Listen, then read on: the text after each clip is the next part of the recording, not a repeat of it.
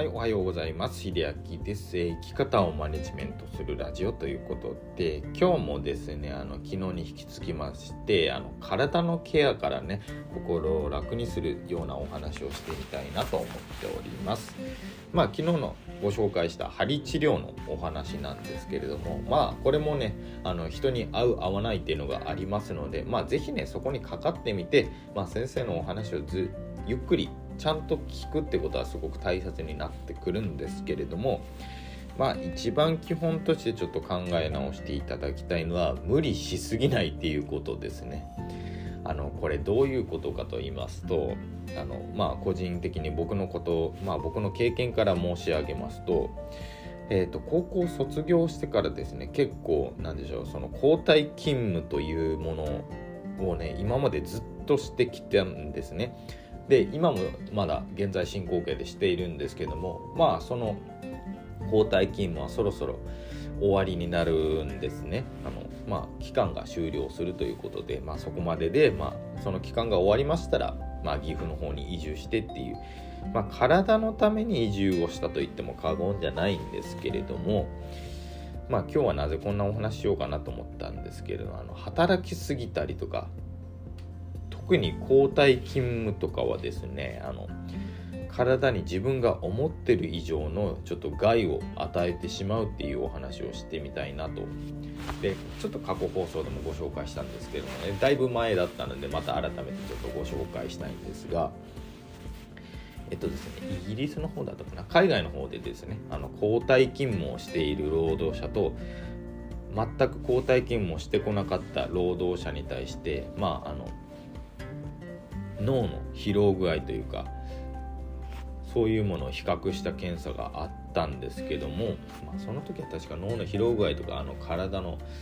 状態を検査したんですけども明らかにですねあの交代勤務をしたことがない方がね体の状態脳の状態はいいっていう結果は出ているんですよ。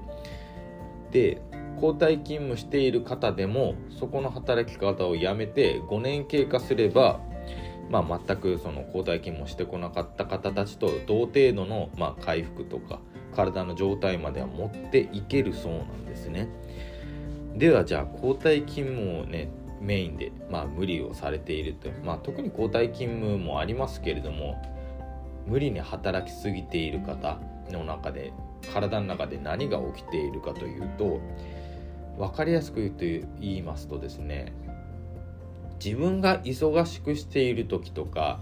ちょっと気を張っている時ってこれ多分日本人は昔から言うことなんですけれども割と体調崩さないっていうことないですかね。で急にその忙しい時期とかああやっと終わったってなったタイミングで体調を崩してしまうって方もしかしたらおられないですかね。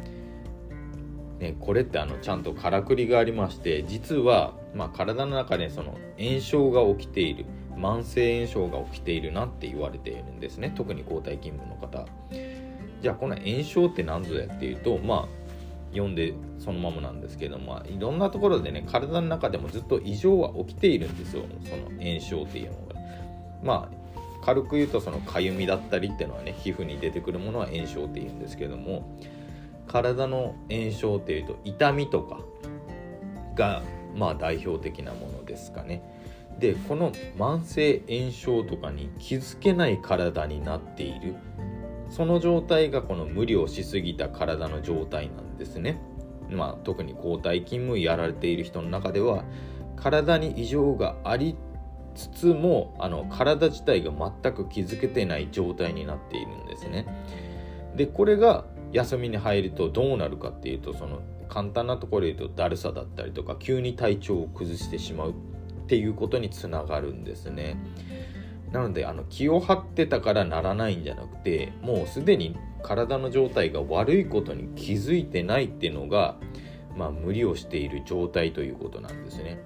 まあ、じじゃあこれはどうしたらいいかというと冒頭で申した通りあの無理をしないっていうこと。あと二交代に関してはもうあのこれは社会的な問題になっているのでまあいろいろねあの僕も調べたんですよね。話す話す上で。これを話す上でじゃあどうしたら本当にね具体的な対策どうしたらいいかっていうのを探したんですけども、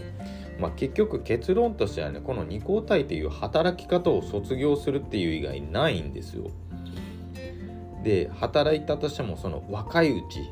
にしかできないことなんですね。で僕の年から申し上げさせていただくとまあ、30代中盤ぐらいまでねあの2交代勤務されている方あのできるだけ卒業した方がいいです。でまあこれはなぜかというと、まあ、自分の諸先輩方とか昼夜勤務とかずっと繰り返して来られてきた方々であの定年に入ってすぐねあのぽっくり行ってしまうっていう方が結構いたんですね。で僕がまあ新入社員の時とかにお世話になった方々もやっぱりその随分長い間昼夜勤務されていて、まあ、終わって1年経たずのうちに、まあ、実家に戻られた後亡くなったっていうお話を聞いたことがあるので、まあ、ぜひねこれをお聞きの方は、まあ、男性女性限らずそうですけれどもあの無理はしないことあの生活のためにね自分の心と体をね削り倒して生きることはあなたのためではないので生きていこうと思えば、まあ、自分のねその何でしょう生活水準のハードルを下げたりとかいろんな方法はあります。なのであのお金のために働くのではなく自分がどう過ごしていきたいかそれを考えてちょっと働く選択をしていただけたらもっとその体の状態心の状態っていうのが良くなるんではないでしょうか。ちょっと限定に立ち返っ立ち返って考えていただければ幸いです。最後まで聞いていただいてありがとうございました。それではまた。